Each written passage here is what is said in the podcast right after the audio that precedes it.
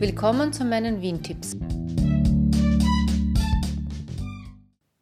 Wir waren ja jetzt gerade wieder im zweiten Lockdown und deshalb habe ich eine Möglichkeit gesucht, ein Museum virtuell zu besuchen und bin so auf das Feuerwehrmuseum gestoßen. Und zwar bin ich in der App Hieronymus fündig geworden. Das ist eine App, wo es Audioguides von verschiedenen Sehenswürdigkeiten zum Herunterladen gibt. Viele davon kostenlos. Übers Feuerwehrmuseum war auch kostenlos. Es ist ein Audioguide, fast eine Dreiviertelstunde. In 22 Kapiteln werden die verschiedenen Stationen eben anschaulich beschrieben. Und ja, in dem Museum geht es um die Geschichte vor allem der Wiener Feuerwehr, die ungefähr 300 Jahre alt ist und das Museum befindet sich im ersten Bezirk am Hof, dort wo auch die Zentrale der Feuerwehr ist. Und es gibt spezielle Führungen auch für Schulen und für freiwillige Feuerwehren. Und ja, das Museum wurde 1901 gegründet. Anlass war eine Ausstellung in Berlin, wo die Wiener Feuerwehr teilgenommen hat und wo dann diese Ausstellung Stücke eben weiterverwertet werden wollten in einem eigenen Museum.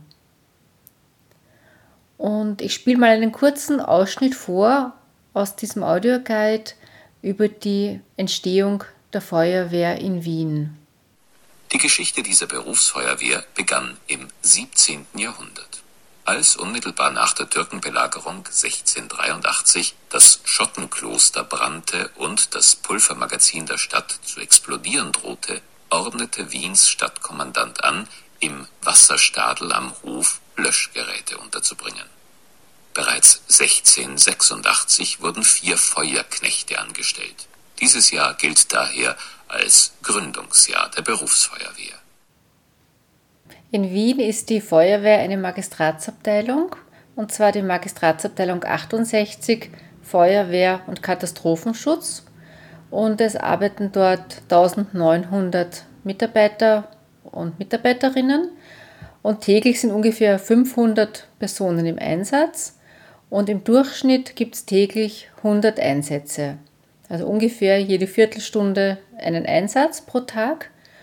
Und ja, die Feuerwehr hat ja natürlich nicht nur Feuer zu löschen, sondern es werden da im Museum auf einer Fotowand die anderen äh, Einsatzgebiete dargestellt, zum Beispiel beim Einsturz der Reichsbrücke oder bei Schadstoff, Giftstoffeinsätzen oder Taucheinsätze oder auch die Rettung von Tieren aus Zwangslagen.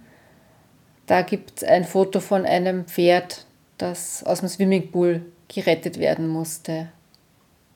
Dann gibt es eine Vitrine mit Modellen von historischen Feuerwehrautos. 130 Modelle sind das, die anhand von Fotos nachgebildet worden sind. Und es gibt auch noch verschiedenste historische Feuerwehrhelme und Uniformen zu sehen. Dann erfährt man einiges über den Türmer von St. Stephan, wo äh, rund um die Uhr eben eine Person von der Stephanskirche aus, die der höchste Punkt war, ganz Wien im Auge behalten hat, um einen eventuellen Brand bei der Feuerwehr zu melden. Und das finde ich recht interessant und da spiele ich jetzt auch nochmal einen Ausschnitt aus dem Audioguide vor. Türmerstube zu St. Stephan. Aus dem Bereich der Meldetechnik ist vor allem die originalgetreue Nachbildung der Türmerstube zu St. Stephan hervorzuheben, die bis zum 31. Dezember 1955 in Betrieb war. Über 400 Jahre lang war sie der Dienstort eines Feuerwächters, der die Aufgabe hatte, nach Bränden Ausschau zu halten und im Fall eines Brandes für die Verständigung der Feuerwehr zu sorgen.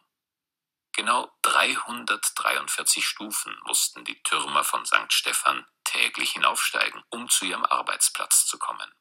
Wenn er Feuer oder Rauch in der Stadt entdeckte, musste der Türmer die Sturmglocke läuten, den Messner unten am Stephansplatz mit einem zwei Meter langen blechernen Sprachrohr alarmieren und die Richtung des Feuers bei Tag mit einer roten Fahne und nachts mit einer Laterne anzeigen.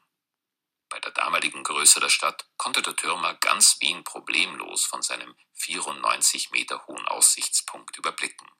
Die Grenze bildete die Stadtmauer, die im Wesentlichen dem Verlauf der heutigen Ringstraße folgte. Aber die Stadt wuchs rasant.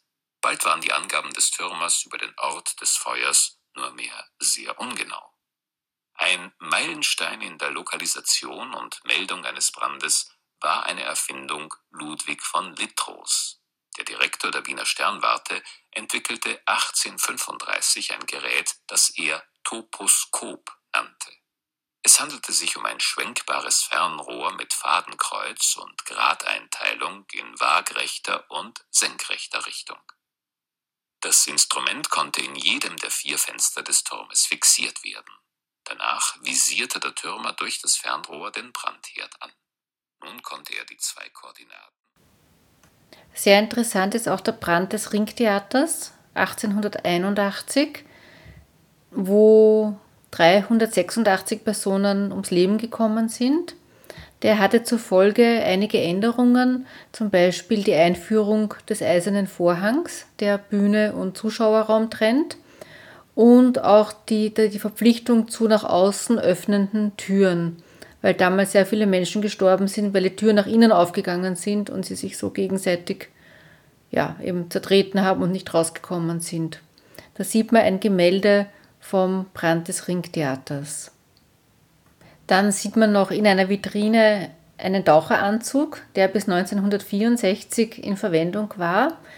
Und der hatte einen 60 Meter langen Schlauch ähm, fürs Luftholen und ein 60 Meter langes Kabel als Telefonverbindung und hat insgesamt 100 Kilo gewogen. Und da waren mehrere Personen notwendig, um das dem Taucher anzuziehen. Ja, das waren jetzt einige Informationen, was man im Museum zu sehen bekommt. Ich finde das schon recht interessant und ich glaube ein sehenswertes Museum.